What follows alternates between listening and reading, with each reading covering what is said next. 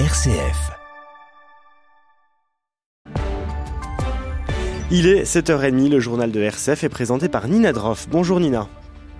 Bonjour Pierre, bonjour à tous. À la une de l'actualité ce matin, journée d'hommage dans les établissements scolaires aujourd'hui après l'attentat dans un lycée d'Arras ayant tué un professeur d'histoire.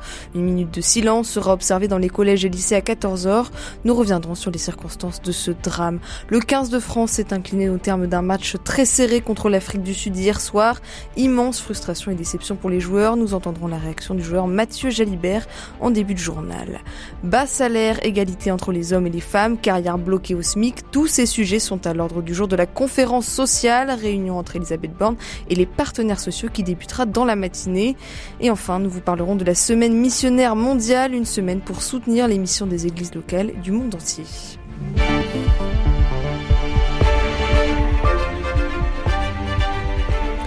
Et on commence avec cette journée d'hommage à cet enseignant tué vendredi devant le collège lycée Gambetta par un jeune islamiste radicalisé. Oui, près de 5000 personnes étaient rassemblées hier à Arras pour saluer la mémoire de Dominique Bernard. Aujourd'hui, dans tous les établissements scolaires, un hommage lui sera aussi rendu. Les cours seront annulés entre 8 et 10 heures pour permettre aux professeurs et aux différents membres du personnel de se retrouver, d'échanger, puis une minute de silence sera ensuite observée à 14 heures avec les élèves. Journée de deuil et d'hommage dans l'éducation nationale qui intervient trois ans jour pour jour après l'assassinat de Samuel Paty, lui aussi tué par un jeune djihadiste.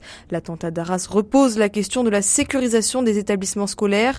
Vendredi, le ministre de l'Éducation Gabriel Attal avait annoncé le déploiement de 1000 référents sécurité. On est encore loin du compte pour Sébastien Pietrasanta, ancien député rapporteur de la commission d'enquête sur les attentats de 2015 c'est typiquement le genre de mesures qui euh, sont, euh, de mon point de vue, des, des effets d'annonce et qui n'ont pas de, de, grande efficacité. Dans le rapport de, de la commission d'enquête sur les attentats de 2015, j'avais pointé le risque dans, dans les établissements euh, scolaires. Il y a des progrès qui ont été faits, notamment tous les écoliers, que ce soit de la maternelle au lycée, ont des exercices intrusion, des exercices attentats. Donc il y a effectivement les, les bons gestes qui sont enseignés chaque année à tous les élèves, tous les, les enseignants, mais on doit multiplier le genre d'exercices et on doit multiplier notamment la formation auprès des enseignants. Après, on n'est évidemment pas à l'abri de ce genre d'attentat. C'est extrêmement compliqué euh, de pouvoir faire face parce que la victime était en dehors de l'établissement. C'est toujours aussi euh, très difficile de pouvoir gérer l'entrée de l'établissement. Tout ça, c'est des choses qui doivent euh, effectivement être prises davantage en compte. Et les investigations se poursuivent pour faire la lumière sur cette attaque. Dix personnes sont actuellement en garde à vue, le principal suspect ainsi que plusieurs membres de sa famille. Oui, la première ministre et le ministre de l'Intérieur ont évoqué un lien possible entre cette attaque et la situation au Proche-Orient. L'attaque du Hamas sur Israël a pu être un élément déclencheur qui a mené au passage à l'acte selon Elisabeth Borne. Pour Pierre Servant, spécialiste des questions de défense, cela ne fait aucun doute. L'attaque d'Arras est une réplique de l'attaque du Hamas et il faut selon lui s'attendre à d'autres répliques en Europe suis convaincu que c'est une secousse tellurique qui arrive chez nous, qui risque d'arriver dans d'autres pays. C'est vraiment le calcul du, Hamas, avec notamment le jeu des réseaux sociaux, d'avoir des répliques, euh, des attentats euh, individuels, euh, le fait de mobiliser notamment des jeunes, et en l'occurrence celui qui est impliqué dans le drame d'Arras. Ça correspond vraiment au calcul du Hamas, toute cette branche terroriste islamiste, de réveiller ceux qui sont prêts à passer à l'action, de façon à élargir la lutte. En ce sens, euh, ce qui va se passer dans la bande de Gaza, c'est vraiment le piège parce que nécessairement, on le voit déjà avec les frappes aériennes, eh bien, il y a des civils qui sont tués. Donc, le Hamas va mettre tout ça en scène et va essayer par là de mobiliser les foules. Donc, je pense que malheureusement, nous ne sommes qu'au début de ce drame avec un risque d'extension du conflit dans la région qui n'est pas égal à zéro. Du côté d'Israël, justement, un dernier bilan du Quai d'Orsay fait état de 19 Français tués et 13 toujours portés disparus après l'attaque terroriste du Hamas. Les forces israéliennes appellent de leur côté les civils à évacuer Gaza avant le lancement d'une offensive terrestre sur l'enclave, pilonnée depuis une semaine par des bombardements. 2670 personnes ont été tuées dans l'enclave et plus de 9000 sont blessées. Côté israélien, 1400 personnes sont mortes dans les attaques terroristes et 155 otages sont toujours aux mains du Hamas. En Pologne, l'opposition centriste pro-européenne revendique la victoire aux législatives. La coalition centriste menée par l'ancien premier, ministre Donald Tusk a remporté 248 sièges contre 212 pris par le parti Droit et Justice et les nationalistes. Si ces résultats se confirment, ils mettront fin à 8 ans de gouvernement par le parti Droit et Justice. Donald Tusk a promis de changer drastiquement les relations de la Pologne à l'Europe, à l'Ukraine, mais aussi de libéraliser le droit à l'avortement. Dans l'actualité également, cette immense déception pour les fans de rugby. Tout à fait. Après un match acharné et très serré, le 15 de France de rugby a fini par s'incliner hier soir face à l'Afrique du Sud sur la pelouse du Stade de France avec un score final très frustrant, 28 à 29. Une immense déception pour les hommes de Fabien Galtier qui sont donc éliminés de cette Coupe du Monde. À l'issue du match, le joueur Mathieu Jalibert a évoqué une grande frustration au micro de TF1. Écoutez. C'est compliqué là de,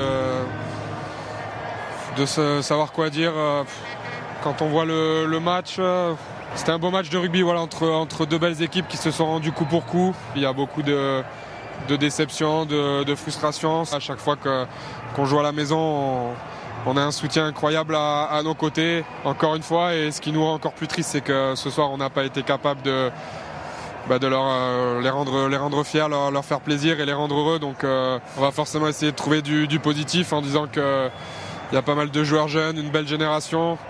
Mais voilà, la vérité, c'est qu'aujourd'hui, on a échoué en quart de finale de notre Coupe du Monde. Et ça va être dur à, accepter. L'Afrique du Sud retrouvera, elle, l'Angleterre en demi-finale, match prévu ce samedi à 21h.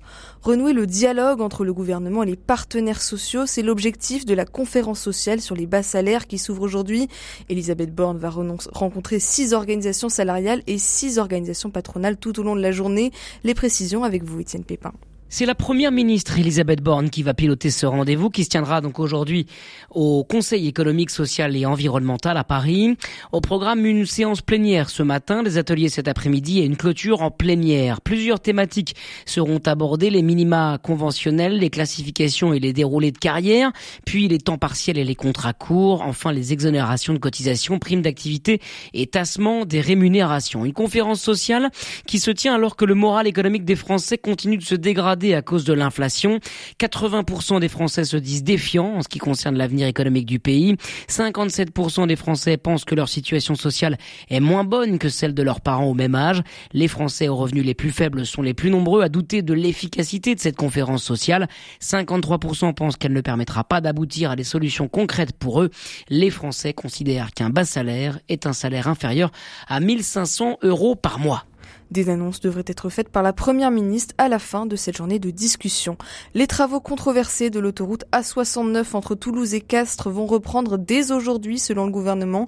Nous sommes déterminés à faire aboutir ce projet qui a été décidé démocratiquement, a martelé le ministre des Transports Clément Beaune, une décision qui fait suite à l'interruption de la grève de la faim de militants écologistes opposés au projet. Aujourd'hui s'ouvre également le procès de François Bayrou et de dix cadres et élus centristes accusés de détournement de fonds. Les prévenus sont soupçonnés d'avoir utilisé des fonds européens pour rémunérer leurs assistants parlementaires qui travaillaient en réalité pour l'UDF et le Modem entre 2005 et 2017. L'ancien ministre François Bayrou s'est dit déterminé à faire triompher la vérité des faits. Le procès devrait durer jusqu'au 15 novembre. Cette semaine se déroule également la semaine missionnaire mondiale. Et oui, instaurée par le pape Pie XI en 1926, cette semaine appelle les catholiques à la prière et au partage pour soutenir la vie et la mission des églises locales du monde entier. Et les prêtres étrangers sont chaque année plus nombreux à rejoindre la France pour y exercer une mission temporaire.